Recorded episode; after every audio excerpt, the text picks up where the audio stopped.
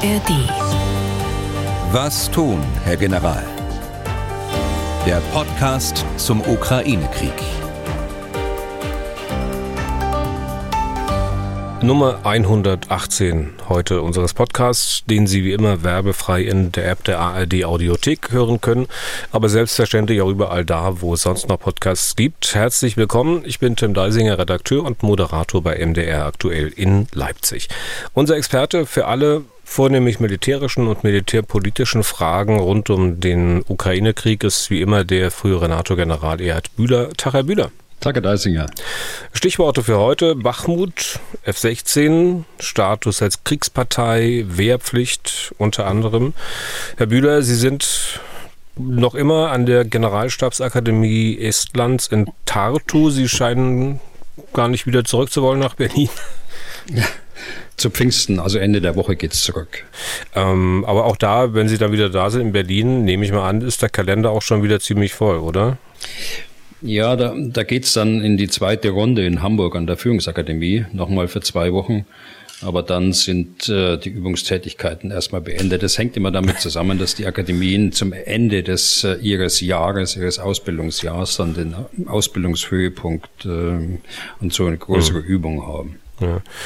Naja, zumindest weiß ich, habe ich vor kurzem erfahren, dass wir uns wohl demnächst in Berlin auch mal wieder livehaftig sehen können, obwohl ich da auch ein bisschen baff war, ob ihres Pensums an Veranstaltungen.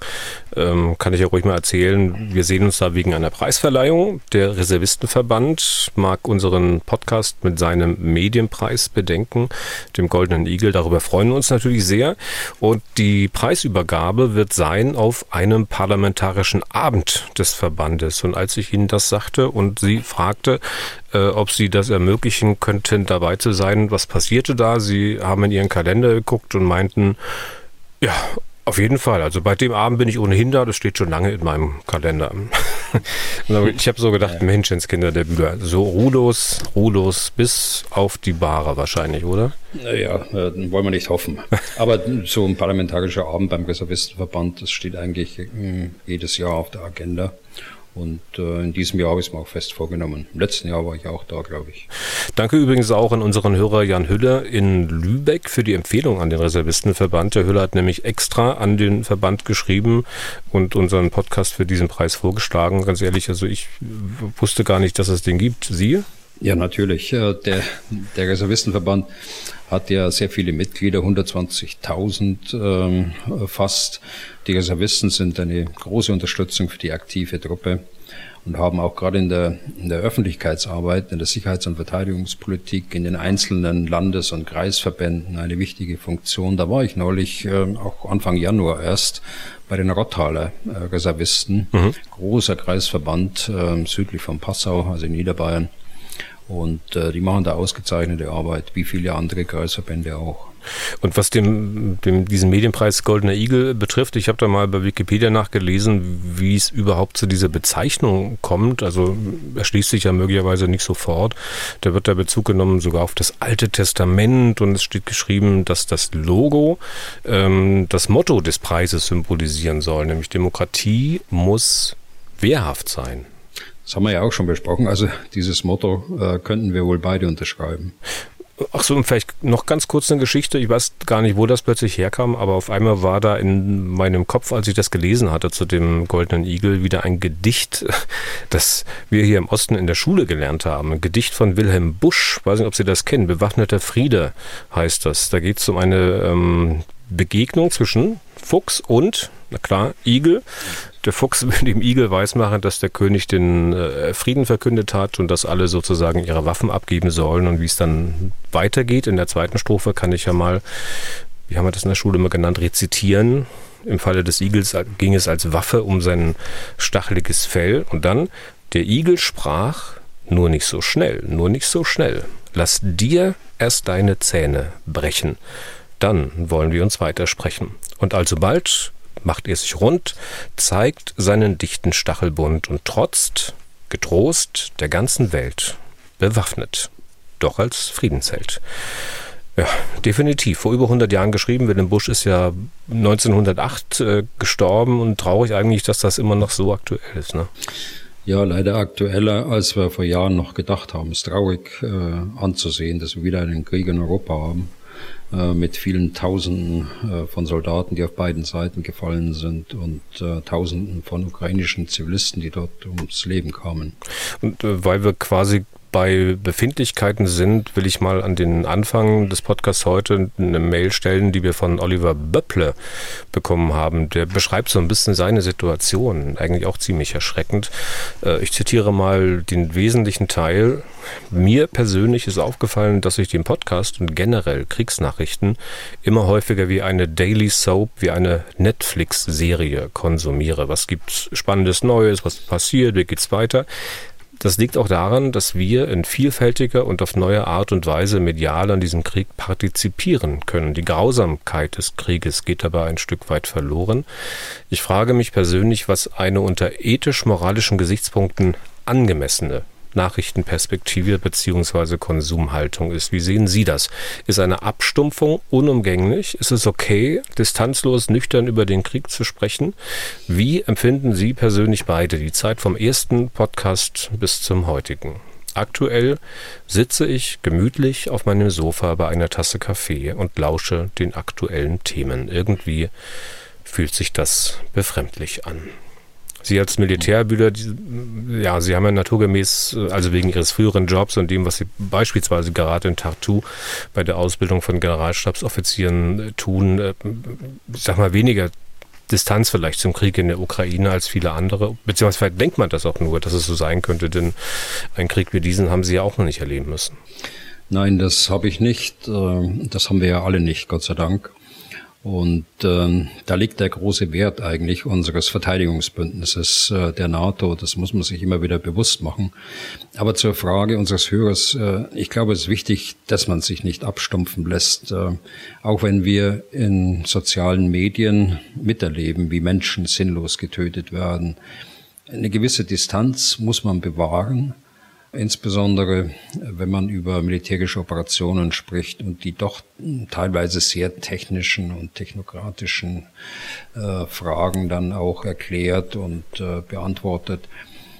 Aber äh, zur Abstumpfung äh, darf das nicht führen, auch nicht zur Kriegstreiberei im Übrigen. Äh, uns mhm. muss immer bewusst sein, dass wir, während wir sprechen, Vielfaches und äh, manchmal unermessliches Leid äh, über die Menschen gebracht wird und wofür für das imperialistische Machtstreben einer kleinen Klick von äh, Kriminellen im Sinne des Völkerrechts, äh, die zunächst das russische Volk durch drakonische Strafandrohungen, Strafen und Ausschalten irgendeiner Art von politischer Opposition äh, in der russischen Föderation auf Linie gebracht haben und äh, dann das angebliche Brudervolk mit einem Angriff überzogen hat, den Europa seit dem Zweiten Weltkrieg nicht erlebt hat.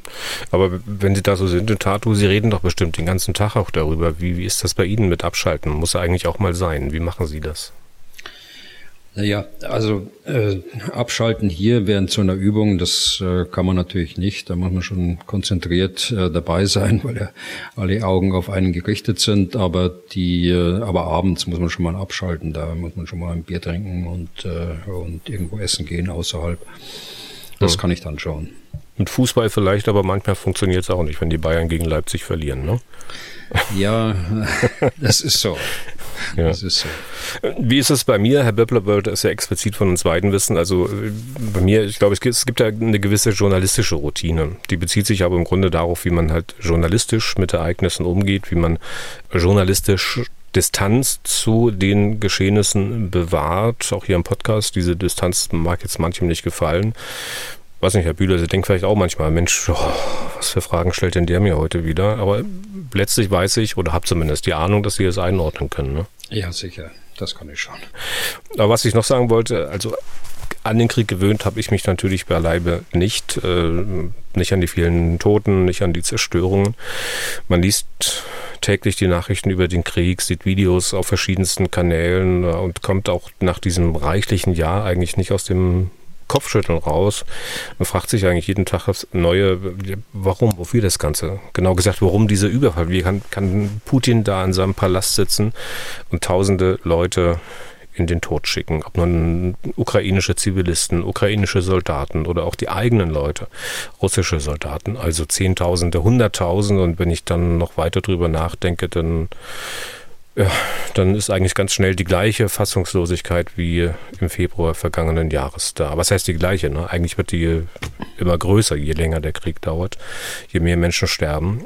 Aber vielleicht hilft mir da tatsächlich mein Beruf auch ein bisschen, das zu bewältigen, diese Distanz einzunehmen, von der ich gesprochen habe. Und äh, ja, auch mir helfen die vielen Gespräche mit Ihnen, Herr Bühler. Aber jetzt genug damit. Äh, auch mein Seelenleben ist ja nicht der Inhalt dieses Podcasts, sondern unter anderem das, was konkret in der Ukraine passiert. Damit sind wir bei der aktuellen Lage. Hinweis, wir zeichnen auf am Montag, 22. Mai. Es ist wieder so gegen 18.30 Uhr. Online geht der Podcast dann am Dienstag. Und noch eine kleine Entschuldigung, falls das irgendwie jemand hört. Ich habe den Eindruck, dass da heute irgendwie so ein gewisses Grundrauschen äh, drauf ist in dieser ähm, Schalter. Ich kann es nicht ändern, ich kann es nicht reduzieren, ich weiß nicht, wo es herkommt. Wir müssen einfach damit leben für heute und hoffen, dass es dann beim nächsten Mal besser wird. Ähm, also, aktuelle Lage. Wir kommen gleich ein bisschen näher auf Bachmut zu sprechen. Zunächst mal abseits davon, Herr Bühler, wie ist der Stand der Dinge im Überblick? Also im Überblick, wir haben in der vergangenen Nacht wieder eine Welle von Luftangriffen mit Drohnen, mit Marschflugkörpern und Raketen gesehen. Das dauert ja jetzt schon seit äh, fast 14 Tagen an. Zweck ist tatsächlich, äh, und das stellt sich immer mehr raus, der Kampf gegen die ukrainische Luftverteidigung ihre Bindung äh, landesweit. Das heißt, äh, dass man sie nicht anderweitig äh, dislozieren kann, wo man sie braucht, sondern dass man sie flächendeckend im Land verteilen muss und dann natürlich auch ihre Abnutzung durch den hohen Munitionsverbrauch, der bei so vielen äh, Angriffen auch äh, beinhaltet ist. Und die meisten äh, Raketen und Marschflugkörper und Drohnen werden ja auch nach wie vor äh, abgeschossen. Darüber hinaus gibt es ähm, entlang der Frontlinie kleinere Gefechte im Norden. Svatove, äh, die äh, Ecke und äh, bei Avdivka in der Region Donetsk. Die Frontlinie ist aber weitgehend unverändert und tatsächlich war das der Schwerpunkt der russischen Angriffe war im Bereich Bachmut. Dann ähm, schauen wir mal auf Bachmut. In der vergangenen Woche gab es ja erstmal einige Erfolgsmeldungen seitens der Ukraine. Am Sonntag dann allerdings die Erklärung der Russen, wir haben Bachmut vollständig in der Hand, wir haben Bachmut erobert. Putin hat dann auch ziemlich zügig gratuliert. Ähm, ein Widerspruch? Also der Wagner-Chef hat dies Jahr vor Wochen bereits verkündet, ähm, als seine Truppe das Stadtzentrum erobert hat. Äh, da hat er gesagt schon, äh, wir kontrollieren die Stadt. Nun haben sie äh, am Wochenende die westliche Stadtgrenze erreicht, wohl das Ende des äh, bebauten Gebietes. Allerdings haben sie die Stadt dennoch nicht unter Kontrolle und auf jeden Fall nicht unter voller Kontrolle, denn die Ukrainer haben sich auf äh, Höhen ähm, in ausgebaute Stellungen zurückgezogen, auf Höhen äh, um die Stadt herum und können dort die Russen in der Stadt noch die Wagner-Söldner direkt bekämpfen. Äh, darüber hinaus sind die äh, Gegenangriffe der Ukraine im Norden und im Süden der Stadt erfolgreich, so dass äh, sie auch von dort eine Bedrohung für die Besatzer in der Stadt darstellen. Was wäre denn jetzt logisch, Herr Bühler, was die Russen in Bachmut tun werden? Also der Wagner-Chef hat ja schon angekündigt, seine Truppen am kommenden Donnerstag beginnend äh, herauszulösen und äh, das Ganze soll dann bis zum 1. Juni abgeschlossen sein, hat er nochmal nachgeschoben. Die äh, Truppen sind äh, abgekämpft, äh, das kann man sich vorstellen. Äh, sie haben mit ihrem neunmonatigen Anrennen auf Bachmut unter großen Verlusten zumindest ihrem Chef, dem Bürgerschien, äh, politischen Zugewinn gebracht. Äh, Prigozhin ist sogar von Putin selbst äh, und die Wagner-Söldner in seinem Glückwunsch jetzt am Wochenende gestern am Sonntag äh, erwähnt worden.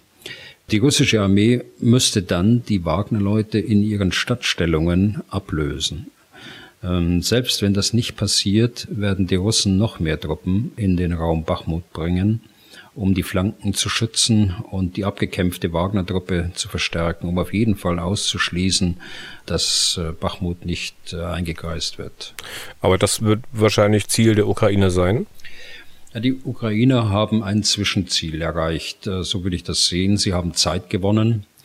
Sie haben die Verteidigungsstellungen westlich der Stadt weiter ausgebaut. Ähm, sie haben russische Truppenteile im Raum Bachmut äh, gebunden und äh, den Russen dramatisch hohe äh, Verluste im Raum Bachmut zugefügt. Der US-Präsident sprach am Sonntag von 100.000 gefallenen oder verwundeten russischen Soldaten und Wagner-Söldnern. Also eine baldige Fortsetzung des Angriffes nach Westen kann man da wohl ausschließen. 100.000 ähm, allein in Bachmut oder bei Bachmut. Allein im Raum Bachmut, ja. ja. Und kann es dann sein, dass dieser Sieg, von dem die Russen sprechen, in Bachmut dann letztlich nur ein ja, Pyrrhus-Sieg ist, dass es ganz schnell wieder brenzlig wird für sie? Also immerhin hatten sie ja die Gefahr schon angedeutet und die ähm, Ukrainer melden ja, dass die Russen dort fast eingekreist sind. Naja, fast eingekreist, so würde ich es noch nicht sehen, äh, wenn man äh, auch andere Meldungen dann im Vergleich mit daran zieht. Aber es ist tatsächlich ein Pyrrhus-Sieg. Äh, sie haben, wie gesagt, so hohe Verluste erlitten, die Russen, und haben jetzt eine überwiegend zerstörte Stadt endgültig erobert, aber ohne erkennbare Aussicht, den Angriff nach Westen fortzusetzen. Ich will heute auch mal wieder nach der erwarteten, der geplanten ukrainischen Offensive fragen. Aus den Ereignissen, Herr Bühler, aus dem aktuellen Stand der Dinge, entsteht da bei Ihnen im Kopf jetzt mittlerweile ein Bild, wie diese Offensive ausgeführt werden könnte? Das, was wir gerade sehen, soll es ja angeblich noch nicht sein. Zelensky hat ja gesagt, dass die Russen merken würden, wenn die Offensive beginnt. Also bei der Ukraine ist zu erkennen, dass sie sich äh, neben logistischen Einrichtungen äh, nun auf die Bekämpfung der Artillerie der Russen konzentriert. Das kann man einen weiteren Schritt ähm, der Vorbereitung auf die Offensive ansehen. Aber wie sie aussehen könnte, und das war ja Ihre Frage, das kann man insgesamt nicht erkennen. Wenn sie erfolgreich sein soll, wird man es auch erst erkennen, äh, wenn sie begonnen hat. Aber ich meine, es muss ja dann doch demnächst irgendwann passieren. Also auch wenn beispielsweise F-16 Kampfjets nützlich sein könnten, die Ukraine wird es sich doch nicht leisten können, darauf zu warten, bis die ersten geliefert und dann von Ukrainern auch geflogen werden können. Das glaube ich auch nicht, denn die äh, tatsächliche Bereitstellung äh, von Flugzeugen wird erst in einigen Monaten erfolgen können. Okay. Dann kommen wir mal zum Thema F. 16. Oder ziehen wir mal den Kreis noch ein bisschen weit, wenig weiter auf. Wir sind beim Thema westliche Kampfflugzeuge. So wie es aussieht, Herr Bühler, haben die Amerikaner ihr grundsätzliches Okay gegeben, was die F-16 betrifft. Also nicht unbedingt, dass sie selbst welche schicken, aber sie müssen ja Ja sagen, wenn ein anderes Land, das bei ihnen diese Flieger mal gekauft hat, sie an die Ukraine weitergeben will. Wie kommt es denn? Also warum jetzt dieses Okay? Oder mancher wird sicher auch eher fragen wollen, warum jetzt erst? Naja, ich denke mal, die, die Zeit war eben jetzt erst politisch reif äh, für eine Entscheidung, auch unter innenpolitischen Gesichtspunkten äh, in Washington. Aber jetzt äh, ist sie getroffen worden und die Amerikaner werden, auch wenn sie selbst jetzt keine Flugzeuge zugesagt haben, Teil der F-16-Koalition werden.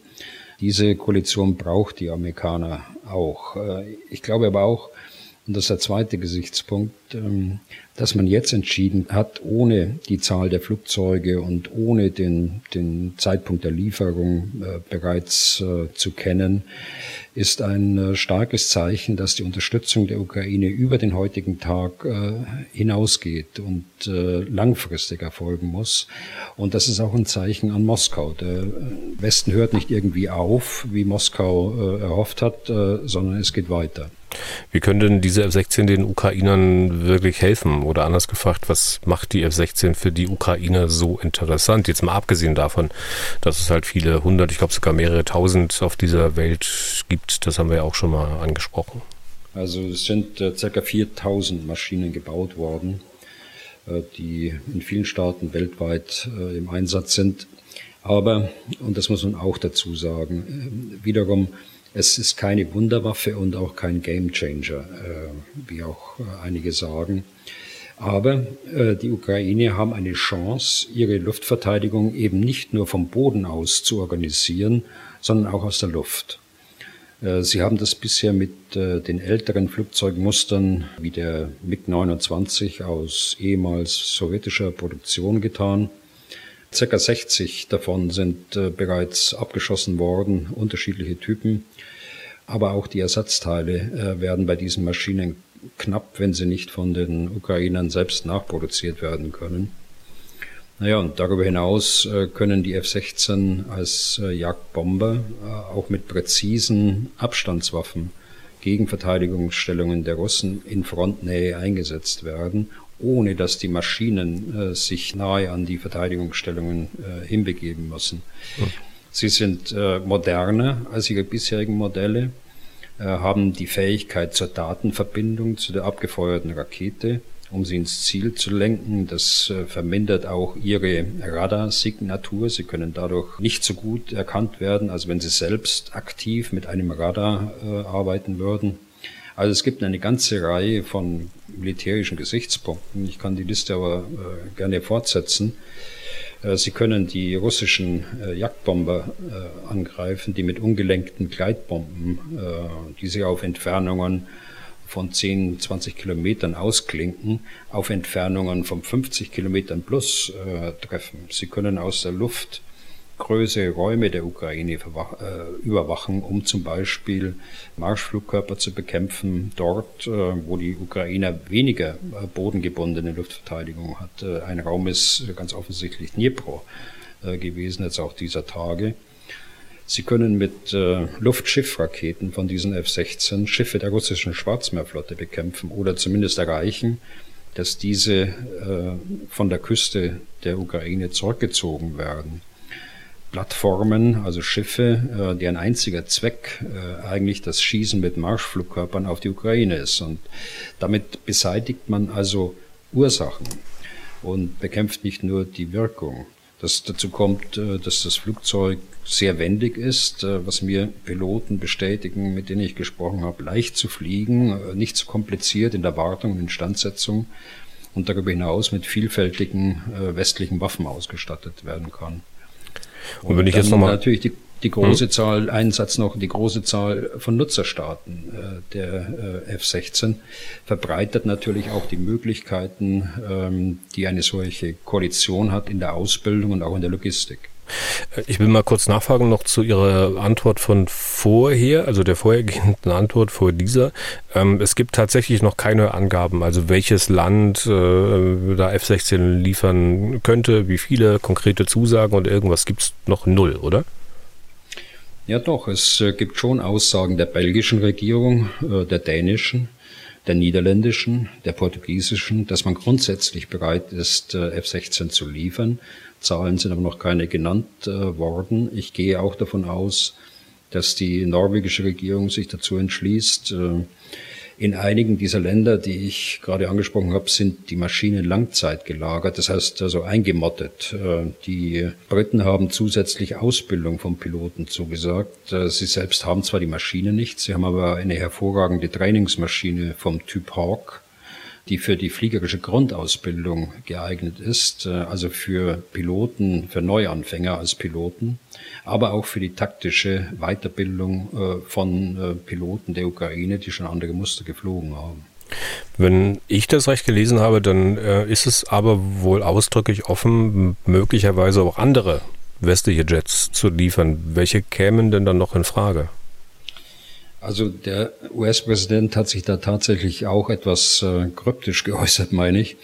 Es kann sein, dass äh, aber in Amerika auch an andere Flugzeuge gedacht wird. Also es ist seit einiger Zeit schon äh, macht das Gerücht die Runde, dass äh, die äh, amerikanische Luftwaffe die A-10, das ist ähm, ein Erdkampfflugzeug, also das in sehr niedriger Flughöhe fliegen kann, leicht gepanzert ist, also dass die Besatzung nicht äh, gefährdet ist. Aber ich weiß nicht, ob das kommt. Die amerikanische Luftwaffe will das, wie gesagt, seit einiger Zeit schon loswerden. Ist politisch immer äh, gebremst worden. Aber ich glaube, dass es besser ist, aus Ausbildungs-, aber auch aus logistischen Gründen, sich auf ein Flugzeugmuster hm. zu konzentrieren. Die A10 Thunderbolt, glaube ich, äh, über die hatten wir auch schon mal gesprochen. Das ist ja doch eine ziemlich alte Schüssel, ne? Ja, das ist, das stimmt. Und äh, sie hat auch, äh, sie kommt aus dem Kalten Krieg und äh, dadurch, dass sie gepanzert war und auch so robust ist, äh, die kann also einiges an Treffern ab, äh, von Maschinengewehrmunition beispielsweise, auch die eine oder andere etwas größere Granate. Aber äh, sie ist im Grunde genommen äh, heute äh, gefährdet durch die schultergestützten Flugabwehrwaffen, die es heute gibt und die es damals eben in den 70er, 80er Jahren noch nicht in dem Maße gegeben hat. Wenn wir jetzt mal schauen, was die deutschen Bürger und Bürgerinnen zum Thema sagen, auch nach den letzten Umfragen sind ja fast zwei Drittel dagegen. Obwohl man sagen muss, dass es auch ein bisschen tricky ist, denn in der Regel wird ja da gefragt, ob Deutschland Kampfjets liefern sollte. Da sagen Sie, Herr Bühler, auch, dass wir das nicht tun sollten. Ihr Grund, das macht wegen der Technik, wegen der Logistik keinen Sinn. Da sind die F-16 einfach besser geeignet. Das habe ich so recht in Erinnerung, ja. Also die äh, Flugzeuge Tornado und Eurofighter, die in Deutschland geflogen werden von der Bundeswehr, machen tatsächlich keinen äh, Sinn. Die eine, äh, der Tornado, ist äh, zu alt äh, und wir sind der einzige Nutzer in der NATO. Äh, die anderen haben die, die Muster schon alle abgegeben. Und das andere, der Eurofighter, der ist zu komplex in Ausbildung und Einsatz, äh, in Wartung und Instandsetzung. Und von daher werden diese Modelle auch von Sachkundigen, sage ich mal, auch nicht nachgefragt. Mhm. Und deshalb bleibe ich auch dabei, äh, die F-16 ist einfach äh, besser geeignet, äh, weil einfacher in den ganzen Kategorien, die ich gerade genannt habe. Jetzt haben Sie ja Melnik auch ungewollt vielleicht ein Attribut mitgegeben, denn der hatte ja Tornados gefordert. Ähm, ähm, wenn wir auf die Umfrage nochmal zurückkommen, wir können bzw. müssen ja hier auch mal interpretieren. Also wissen, dass diese zwei Drittel der Deutschen, die keine Kampfjets liefern würden, ähm, das mit den Eurofightern und den Tornados und sagen sie deshalb nein? Oder sind die generell gegen solche Lieferungen? Also das weiß äh, ich wiederum jetzt nicht, ähm, aber ich kann mir vorstellen, dass es die Bilder sind, äh, die von manchen gezeichnet werden äh, Bilder, als ob man mit diesen Flugzeugen das Kernland Russlands oder sogar Moskau angreifen könnte. Das ist nicht der Fall. Und da denkt auch sicher keiner äh, der ukrainischen Militärs daran. Die Russen haben eine sehr leistungsfähige bodengebundene Luftverteidigung in Russland. Sie haben wie die NATO auch äh, Luftraumüberwachungsflugzeuge, bei uns AVEX genannt äh, und in Gallenkirchen äh, bei Aachen stationiert. Also große Maschinen, die aus äh, großer Höhe mit ihrem Radar ein Luftlagebild über einige hundert Kilometer Entfernung erstellen können. Also da würde Ihnen, weil das Radar von oben auf die Erde blickt, da würde auch ein Tiefflug nichts nutzen, dieser F-16. Und man kann davon ausgehen, dass in der heutigen Lage eines dieser Flugzeuge der Russen immer in der Luft sein wird. Und äh, sie haben darüber hinaus moderne, äh, sehr schnelle Jagdflugzeuge, äh, die MiG-31, die eine deutlich größere Radarreichweite hat als die F-16. Also äh, man könnte so sagen, die, die MiG-31 kann eine F-16 bereits sehen und bekämpfen. Da weiß die ukrainische F-16 noch gar nicht dass da eine MiG-31 auf sie lauert. Und da sprechen wir über Entfernungen von äh, deutlich äh, 100 äh, Kilometer. Also dass die Vorstellung dieses Luftkampfdenkens da aus dem Zweiten Weltkrieg, das ist bei den Abstandswaffen, die es heute gibt, auf diese großen Entfernungen nicht mehr gegeben. Über der Ukraine kann äh, diese russische äh, Maschine, die MiG-31, ihre Stärken nicht ausspielen, weil die Ukrainer eben auch eine gute bodengebundene Luftverteidigung, also Raketen haben, aber über Russland schon. Da wäre also so ein Angriff, das äh, wäre ein Kamikaze-Unternehmen und das äh, würde sicher niemand machen, äh, um die Flugzeuge, die man gerade bekommen hat und die man ähm, ich habe die Zwecke ja genannt, sinnvoll einsetzen kann, dann für so ein Kamikaze-Unternehmen zu opfern. Zur Umfrage zurück. Also ich glaube, man kann guten Gewissens äh, zumindest sagen, also dass viele Deutsche diese Linie Kampfflugzeuglieferungen nicht überschreiten mögen, egal wer diese Flugzeuge liefert. Und manche von denen werden sich ja sicher auch von ähm, den russischen Reaktionen auf diese Ankündigung bestätigt sehen. Ähm, die Russen haben ja kolossale Folgen eines solchen Schritts angekündigt. Was halten Sie davon? Naja, ich habe da schon Verständnis dafür, dass manche diese Linie nicht überschreiten mögen.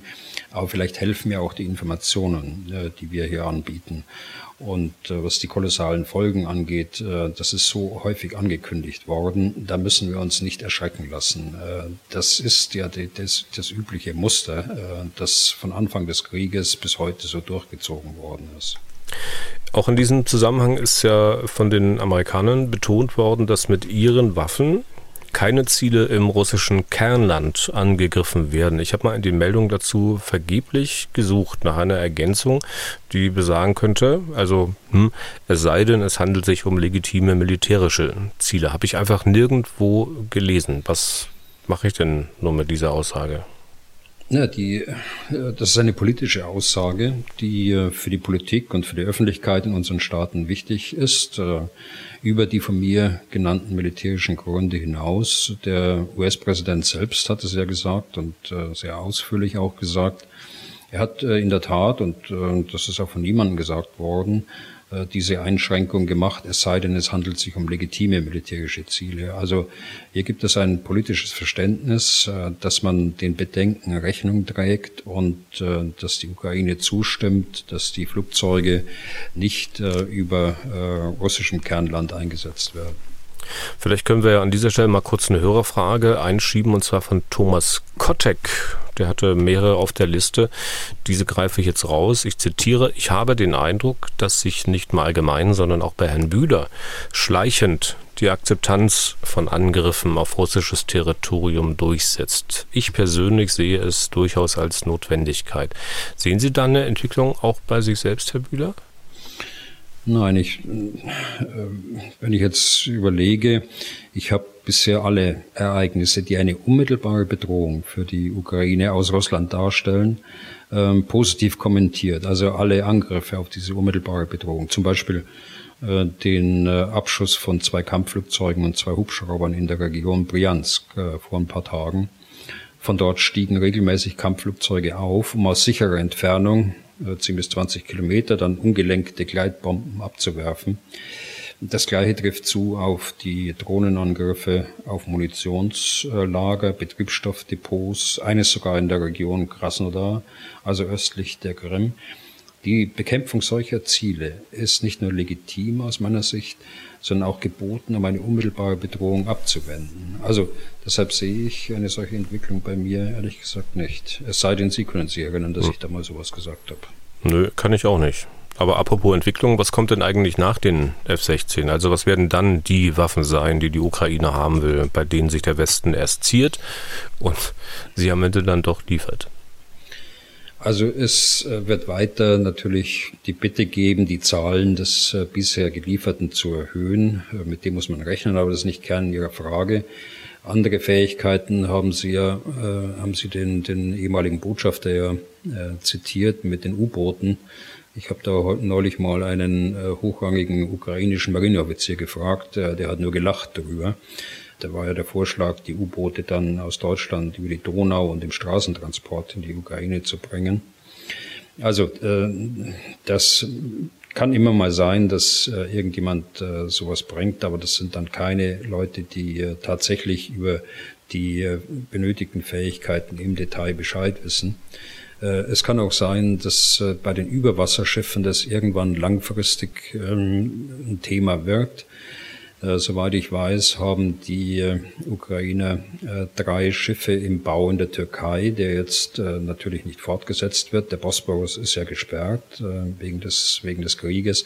Aber sagen wir mal, nach dem Krieg kann das ein Thema werden, dass diese Fregatten oder Korvetten oder was es sind, fertiggestellt werden und dann der Ukraine zur Verfügung gestellt werden. Mhm. Ansonsten äh, sehe ich da äh, nicht viel auf uns zukommen, aber äh, vielleicht werde ich auch überrascht. Das hat in dieser Diskussion sicher vieles auch immer mit dem Wunsch zu tun, nicht Kriegspartei werden zu wollen. Darauf kommen wir dann nachher gleich nochmal zurück. Jetzt erst nochmal kurz weiter mit dem Thema F-16. Es braucht ja nun nicht nur die Maschinen, es braucht auch die Logistik dahinter. Es braucht vor allem die Piloten, die diese Maschinen wirklich fliegen können. Also nicht so wie nach der allerersten Flugstunde. Man will ja so eine Maschine auch nicht gleich wieder verlieren, hatten Sie auch angedeutet. Wie lange dauert es denn? Also wenn ich beispielsweise bislang in einer MiG 29 gesessen habe und nun sozusagen umschule? Also die Umschulung auf F-16 kann offenbar in relativ kurzer Zeit geschehen. Also die US Air Force spricht äh, bei der Umschulung von Piloten anderer amerikanischer Muster auf die F-16 von etwa sechs Wochen äh, Ausbildungsbedarf, Trainingsbedarf unter Normalbedingungen. Also äh, wenn man jetzt die äh, Herausforderung jetzt sieht, in der die Ukraine ist, da wird man äh, sicher das etwas verkürzen können. Auf der anderen Seite muss man äh, Fähigkeiten ausbilden, die die Ukrainer nicht haben, also gewisse technische äh, Geräte an Bord, Elektronik an Bord, äh, die nach NATO-Standards ausgerichtet sind. Äh, da wird äh, noch ein bisschen was draufkommen. Also ich denke mal, äh, dass man das in einem überschaubaren Zeitraum einen äh, Piloten, der bereits andere Maschinen geflogen hat, äh, insbesondere auch unter Kriegsbedingungen, was die Ukrainer ja machen zurzeit, da wird das äh, ein überschaubarer Zeitraum sein. Aber dennoch wahrscheinlich ähm, werden die nicht so fliegen können, wie es meinetwegen amerikanische Piloten tun würden, wenn sie diese Maschine mehrere Jahre äh, unter sich hatten. Christian Eggert, das will ich mal kurz einführen, der hat uns eine Mail geschrieben, die ist jetzt, während wir den Podcast aufzeichnen, äh, gekommen und darin schreibt er, ich möchte dazu anmerken, dass die Piloten in extremen Situationen instinktiv handeln würden, sprich der bekannte Muscle Memory Effekt äh, und mhm. welcher definitiv nicht in der kurzen Zeit zu erlernen lernen ist. Hat doch auch recht, ne? Hat er auch recht, aber wir reden jetzt hier von erfahrenen äh, Piloten der Ukraine, die bereits im Kriegseinsatz waren und umgeschult werden. Es ist richtig, bei den Anfängern sieht es natürlich anders aus. Also bei den Anfängern ist gar nicht äh, zu reden davon, dass das bereits in sechs Wochen, äh, da spricht man dann eher vom halben Jahr oder so. Äh, und das äh, selbst äh, scheint mir ein bisschen kurz gegriffen, aber das sagen Fachleute, dass es möglich wäre. Hm das kann ich selbst so nicht so beurteilen, aber ähm, das äh, so, da würden die Differenzen liegen zwischen einem erfahrenen Piloten, der nur umgeschult wird, und einem Anfänger, der das Fliegen erstmal lernen muss. Letztlich heißt es aber, dass wir davon ausgehen können, dass diese Kampfjet-Koalition auch gleichzeitig eine Ausbildungskoalition ist, beziehungsweise auch sein muss. Ja, ja, sicher. Also das muss eine Ausbildungskoalition sein und äh, da ist ja äh, Großbritannien geht ja davon voran, das sagte ich gerade schon, dass sie eigentlich nur Ausbildung äh, präsentieren wollen und äh, keine Maschinen selbst liefern. So, nun ist aber die, die Bundesrepublik, die hat keine F-16, also wird sie keine liefern können, äh, aber äh, die Bundesrepublik scheint ja eigentlich auch nicht Mitglied in dieser Ausbildungskoalition sein zu wollen. Erstmal gefragt, was könnte man als Bundesrepublik denn machen? Was könnte man machen? Also wir könnten zum Beispiel sagen, äh, dass wir die Bildung einer solchen Koalition befürworten. Äh, das habe ich bisher noch nicht gehört äh, von keinem unserer Regierungsmitglieder. Und da wird es schon im internationalen Bereich so wahrgenommen, dass man das eher nicht möchte und sich deshalb da von einer klaren Positionierung drückt, will ich nicht sagen, aber von einer klaren Positionierung absieht. Also hier könnte man äh, einfach mal auch äh, die anderen Länder, auch die kleinen Länder, Dänemark, Niederlande, äh, Belgien, vielleicht Norwegen, der dazukommt, Portugal, dann auch unterstützen, auch politisch. Das ist das eine. Äh, das andere glaube ich, äh, dass wir ganz sicher auch bei der Ausbildung mit äh, beitragen, ohne dass ich da jetzt ein Spezialist bin für einzelne Ausbildungsabschnitte. Aber wir haben ja diese Ausbildungskoalition der europäischen Staaten, also der, äh, die unter Federführung der EU-Kommission läuft und äh, Deutschland hat äh, mit Polen da die, die Führung übernommen und macht da groß, großartige Arbeit, muss man sagen. Da wollten wir uns auch schon lange mal beschäftigen im Einzelnen damit. Das können wir auch noch tun. Und äh, im Rahmen dieser Ausbildungsorganisation könnte man natürlich auch Teilausschnitte aus der Ausbildung von äh, Piloten äh, dann auch mit abdecken.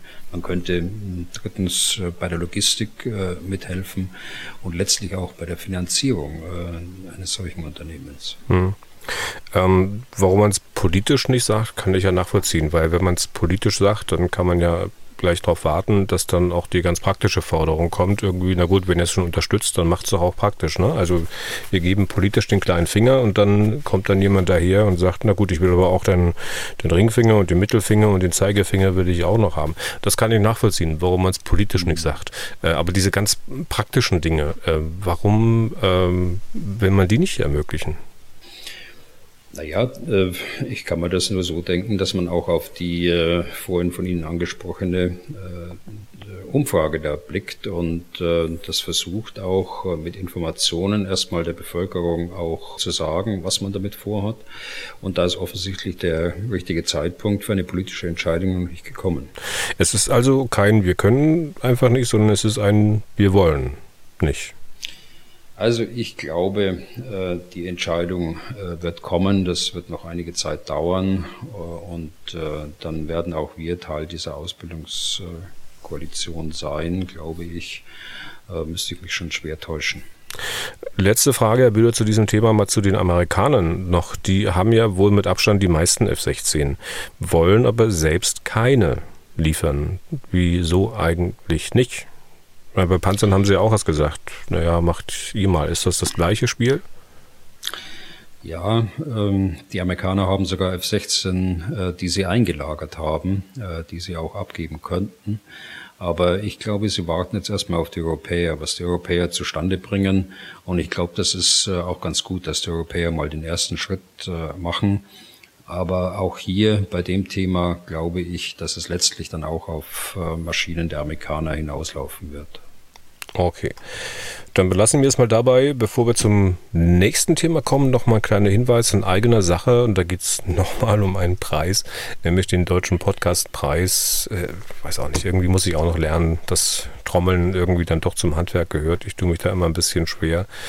Weiß auch, dass es Ihnen ähnlich geht, Herr Bühler. Mir wurde auf jeden Fall aufgetragen, das eigentlich auch gleich am Anfang des Podcasts zu machen, aber dann wären wir ja noch später zu den wichtigen Themen gekommen. Also, Kleine Bitte an unsere Hörerinnen und Hörer, wenn Sie unseren Podcast mögen, dann können Sie das auch zeigen. Sie können sich, wenn Sie mögen, am Publikumsvoting für den Deutschen Podcastpreis beteiligen und für uns dort abstimmen.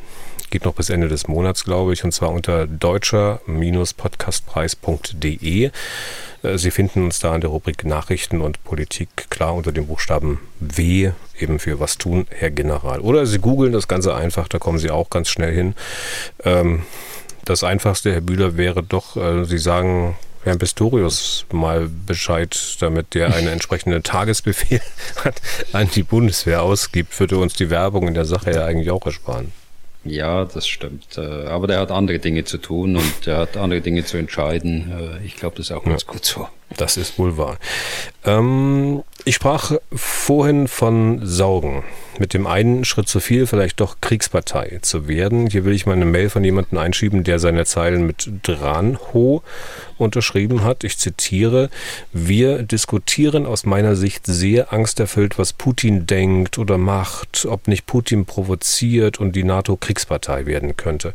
Unser eigenes Ziel ist dagegen eher schwammig. Meine Frage daher, sollte nicht viel mehr Russland Sorge haben, dass die NATO Kriegspartei wird?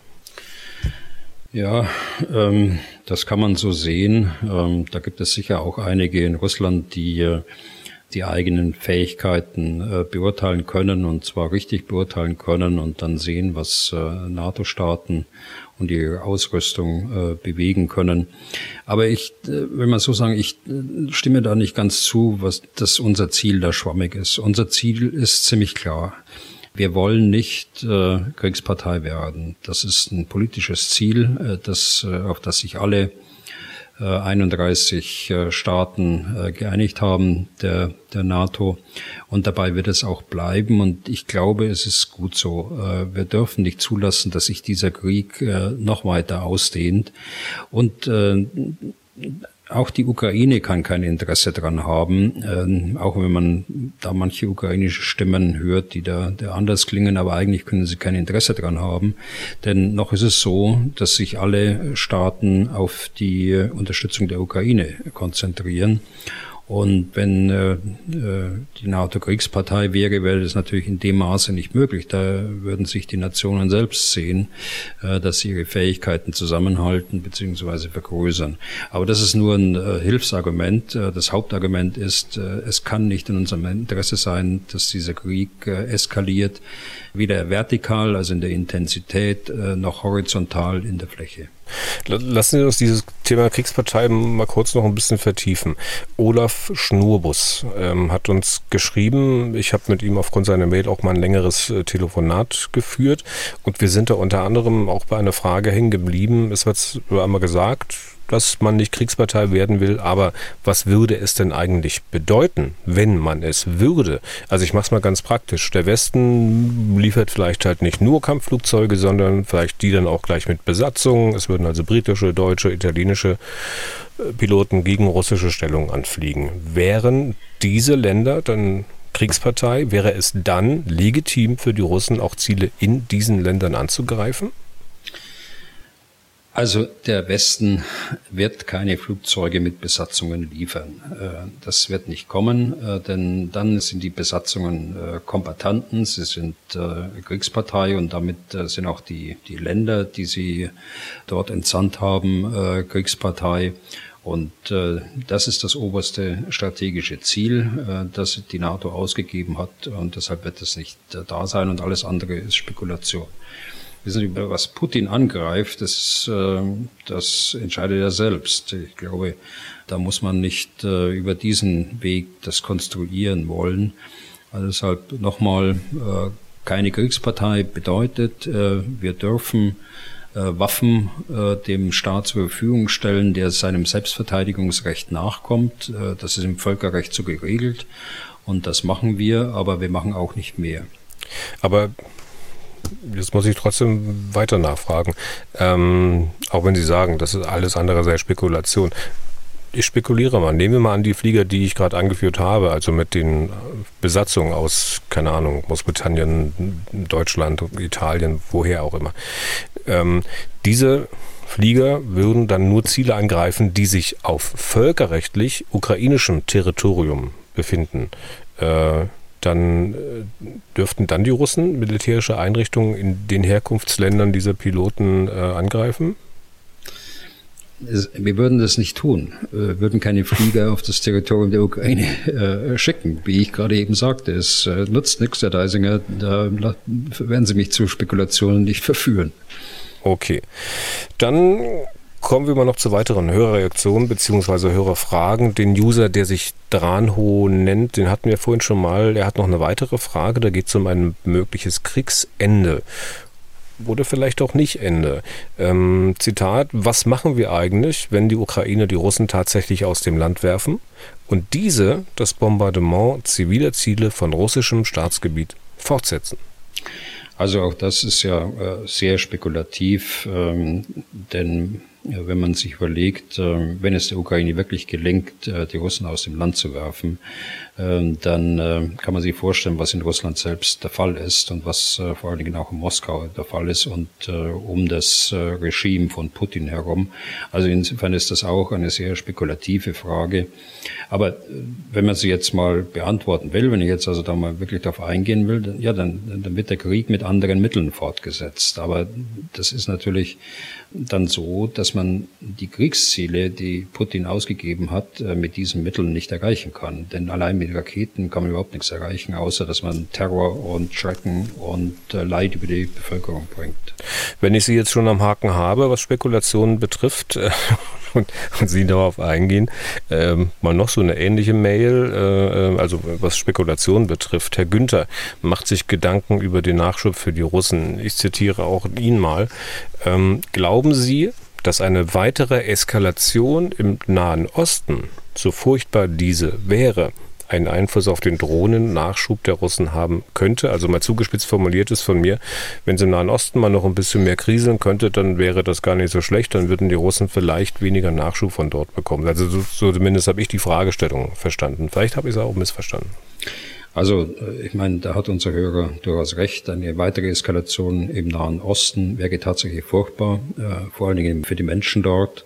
Und äh, ist ganz sicher nicht in unserem Interesse. Ja, das, das könnte sein, dass der Iran dann weniger Drohnen liefert, weil er glaubt, sie selbst zu brauchen. Aber ein Übel mit dem anderen zu ersetzen, kann keine Lösung sein. Also es muss äh, verhindert werden, dass sich äh, die äh, Kriegsgeschwür weiter verbreitet. Äh, wie ich gerade schon sagte, weder vertikal in der äh, Intensität noch horizontal in der Fläche. Okay.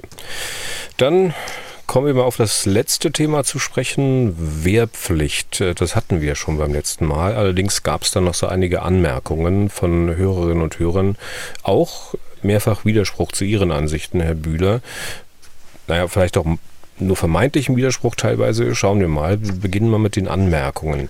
Jörg Viggo Müller hat seine unterschrieben mit Danke, dass ich das mal loswerden durfte. Er hat einfach mal zu seiner Verwunderung festgestellt, dass, Zitat, außer Boris Pistorius alle männlichen Mitglieder des Bundeskabinetts soweit erfasst den Kriegsdienst verweigert haben. Lediglich Christian Linden hat diesen Status später aufgegeben. Wir sind heute in der für mich kuriosen Situation, dass wir einen Inhaber der Befehls- und Kommandogewalt im Krieg haben, der selbst ein anerkannter Kriegsdienstverweigerer ist und diesen Zwiespalt offenbar mit seinem Gewissen vereinbaren kann. Jetzt ist es natürlich jedem unbenommen, seine Meinung zu ändern, was aber konsequenterweise mit der Aufgabe des Status als Kriegsdienstverweigerer verbunden sein müsste. Ich habe ein enormes Störgefühl dabei und es ist ein Schlag ins Gesicht für alle Soldaten, die ihr Leben einsetzen, dass Bundestagsabgeordnete und sogar Regierungsmitglieder militärischen Einsätzen zustimmen oder sogar anordnen, die für sich selbst in Anspruch nehmen, dass sie genau das mit ihrem Gewissen nicht vereinbaren können. Zitat Ende. Also Herrn Müller trifft das. Wie sehr trifft Sie das, Herr Bühler?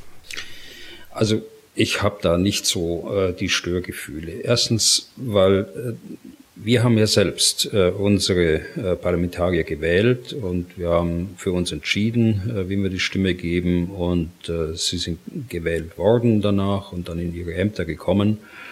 Und von daher üben sie den Primat der Politik auch im Bereich der Bundeswehr aus. Da habe ich eigentlich äh, nichts äh, zu bemängeln. Außerdem äh, mache ich darauf aufmerksam, die, es, es hat auch einen Verteidigungsminister Strock gegeben beispielsweise, der anerkannt äh, gut war und der auch nicht in der Bundeswehr gedient hat. Äh, die meisten Frauen, wir haben heute sehr viele Frauen im Parlament, die haben auch nicht äh, gedient. Und äh, der letzte Punkt ist eigentlich auch, dass äh, man anerkennen muss, äh, Kriegsdienstverweigerung ist ein Menschenrecht. So ist unsere, unsere Rechtsverfassung. Äh, es ist nach dem Grundgesetz jedem erlaubt und deshalb äh, glaube ich, sollten wir das auch nicht kritisieren. Die Frage ist, wie man sich inhaltlich positioniert. Das kann man schon kritisieren, aber nur, dass man den Status Soldat nicht gehabt hat und dennoch politisch entscheidet, das glaube ich, äh, sollte man nicht tun. Herr Müller ist übrigens Major der Reserve und hat auch in der zweiten Mail einige Argumente angeführt, die Ihre Zurückhaltung, Herr Bühler, widersprechen. Also Zurückhaltung mit ähm, Wiederinkraftsetzung der Wehrpflicht. Es ist eine ganze Liste. Ich nehme mal seinen zweiten Punkt raus und zitiere nochmal.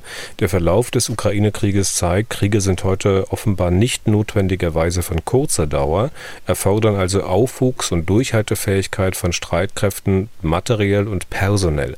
Da der Aufbau solcher solche Streitkräfte viele Jahre braucht, muss man jetzt darüber nachdenken und nicht, wenn das Problem akut werden sollte.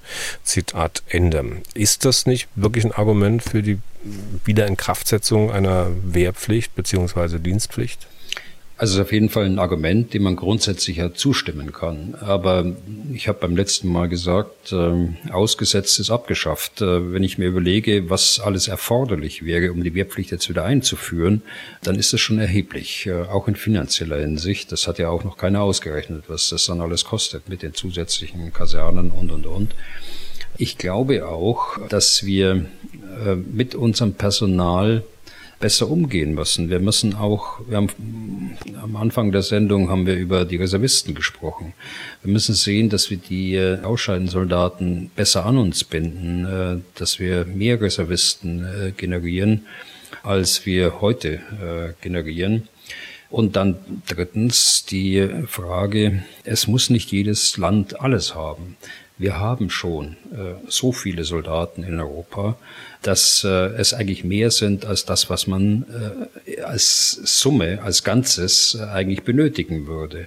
Also wir sind eine Bündnisarmee und andere sind das auch, unsere Bündnispartner, also die 30 anderen Armeen und künftig Schweden dazu. Äh, da muss man äh, sagen, da muss man auch angesichts der Bedrohung auskommen damit. Und deshalb reflexartig äh, die Wehrpflicht wieder einführen zu wollen, äh, muss man zumindest die Argumente bedenken, die ich gebracht habe, die dagegen stehen. Unter anderem die starke Jahrgangsstärke von 700.000 Frauen und Männern. Äh, ich habe gesagt, dass äh, wir damit rechnen müssen, dass wenn sowas wieder äh, eingeführt wird, dass dann auch Frauen das Recht einklagen werden, auch Grundwehrdienst zu leisten. Hm.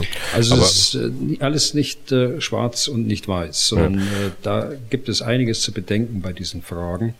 Aber trotzdem, prinzipiell stimme ich natürlich dem äh, zu, dass man viele Jahre braucht, äh, um, um Streitkräfte aufzubauen. Das ist richtig. Aber wenn man in einem Bündnis ist, äh, dann braucht man das auch nicht. Aber man muss die Wehrpflicht ja auch nicht reflexartig einführen und möglicherweise auch nicht nur die Wehrpflicht. Und weil Sie von Kosten gesprochen hatten, was das alles die Gesellschaft kostet, vielleicht äh, müsste man dann andererseits auch wieder ähm, Sachen gegenrechnen, die der Gesellschaft zugutekommen. So in diese Richtung ähm, verstehe ich die folgende Mail, die kommt von Thorsten Ollesch, der hat es auch bis zum Major der Reserve gebracht. Und er schreibt, dass er während seines Dienstes unglaublich viel über das Funktionieren unserer Gesellschaft gelernt hat und diese Zeit nicht missen möchte. Er ist mittlerweile 61 Jahre alt und er meint Folgendes. Unsere Gesellschaft benötigt dringend eine verpflichtende Konfrontation aller jungen Menschen, nicht nur der Deutschstämmigen, mit wichtigen Fragestellungen und Aufgaben des öffentlichen Lebens. So, und dann führt er an, dass in vielen Bereichen dringend Personal benötigt wird, in der Pflege, bei der Betreuung, beim THW, Zivilschutz, Freiwilligen Feuerwehren und so weiter. Und er schlussfolgert, dass mit einer Dienstpflicht alle jungen Menschen zwischen 18 und 25 Jahren gleichermaßen angesprochen und keiner benachteiligt würde, selbst wenn man den Zeitraum auf zwei Jahre ausdehnt. Ja gut, also äh, Dienstpflicht äh, für alle, das ist ja jetzt das Thema und damit ein Ausschnitt äh, Wehrpflicht dabei ist ja, das ist eine politische und auch gesellschaftliche Frage. Ich will mich da öffentlich gar nicht einmischen in Diskussionen, weil ich äh, insgesamt dort keine Kompetenz habe äh, bei der Dienstpflicht und auch eine solche nicht vorspielen will. Äh, ich will das nur an ein paar Punkten festmachen. Also einige der genannten Organisationen stehen einer Dienstpflicht sehr skeptisch gegenüber. Es gibt volkswirtschaftliche äh, Fragen, die zu bedenken sind. Äh, man nehme, Sie haben jetzt die Zahl zwei Jahre genannt, man nimmt äh, einen ganzen Jahrgang für zwei Jahre äh, aus dem Erwerbsleben raus. Äh, was hat das für Folgen äh, volkswirtschaftlich? Äh, was hat es für Folgen für das Bruttoinlandsprodukt? Was hat es für Folgen für die, für die Rentenversicherung? Zudem müssen sie häufig eingesetzt werden für etwas, was sie, äh, wofür sie keine Ausbildung haben. Sie haben Hochwertausbildung äh, bezahlt äh, bekommen an Universitäten und sollen dann im Pflegebereich eingesetzt werden. Also da ist vieles, glaube ich, noch offen. Äh, kann man überhaupt äh, für 700.000 äh, junge Menschen Dienstposten für eine zivile Dienstleistung erbringen und plus ein paar tausend, die dann Wehrpflicht auch leisten. Können überhaupt so viele Stellen geschaffen werden? Also das hört sich gut an, das gebe ich gerne zu. Ich würde mich da auch einbringen wollen für den Teilausschnitt Wehrpflicht aber insgesamt das Thema, das kann ich so kompetent äh, nicht behandeln, wie hm. ich es eigentlich machen würde. Okay, und dann, um auch nochmal zum Schluss die andere Seite darzustellen, wie gesagt, es gibt nicht nur Widerspruch zu Ihnen und Ihren Ansichten. Vor einiger Zeit schon hat uns Michael Bartels geschrieben. Ja, gut, man könnte meinen, der stünde da eher auf ihrer Seite. Ich könnte mir aber auch vorstellen, dass sie gerne ein paar mehr gute Haare an der Bundeswehr lassen würden als er. Er schreibt folgendes. Erstens, wir brauchen eine Armee mit Soldaten, die wissen, was sie tun müssen. Ein Wehrpflichtiger weiß das nicht. Aus eigener Erfahrung aus zehn Monaten Wehrpflicht weiß ich, dass die Zeit in der Armee überwiegend aus sinnlosen Tätigkeiten bestand. Schönes Marschieren, Waffenreinigen, ohne einen Schuss abgegeben zu haben, Material warten, das nicht betrieben betriebsfähig war oder gar nicht seit der letzten Wartung in der Nutzung war.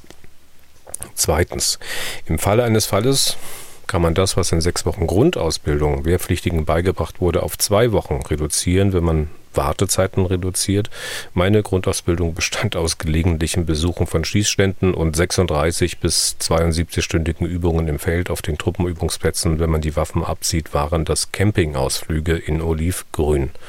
Und drittens, ganz kurz, wegen des maroden und knappen Materials ist sowieso viel zu wenig Kapazität vorhanden, um Rekruten vernünftig auszubilden, also wäre es doch sinnvoller, mit den knappen Ressourcen Profis auszubilden. Also ich könnte mir vorstellen, Herr Bühler, dass Sie sagen, naja, so schlimm war und ist es nicht überall in der Bundeswehr. Herr Bartels hat da vielleicht gerade mal eine Einheit erwischt, die man nicht unbedingt vorzeigen will. Oder passt das so, wie er es schreibt? Also die Erfahrungen will ich ja gar nicht in, in Frage stellen. Äh, die Erfahrungen hat Herr Bartels so gemacht. Ob sie äh, verallgemeinert werden können, das ähm, sei dahingestellt.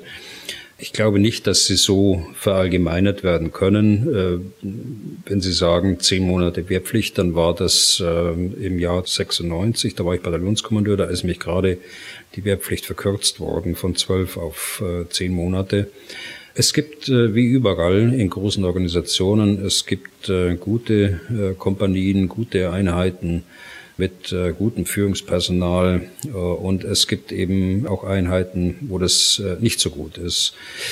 Deshalb ähm, nochmal die individuelle Beschreibung so richtig, aber für alle trifft das nicht zu.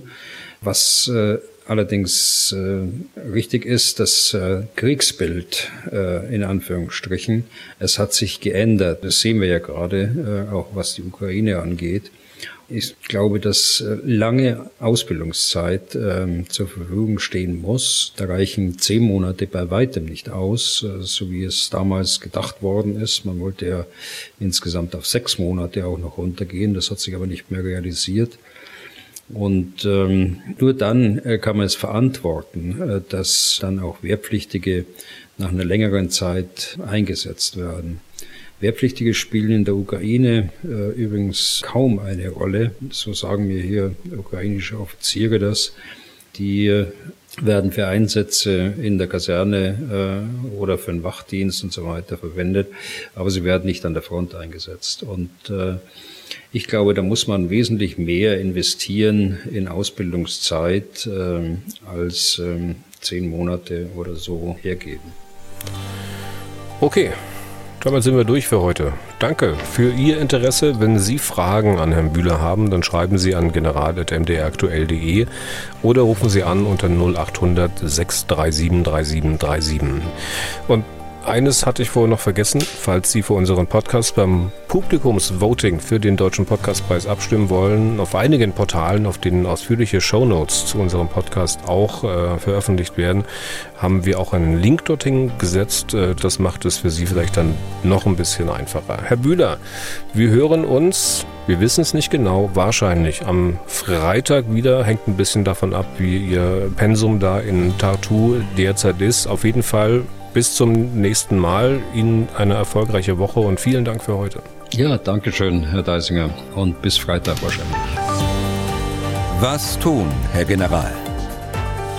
Der Podcast zum Ukraine-Krieg.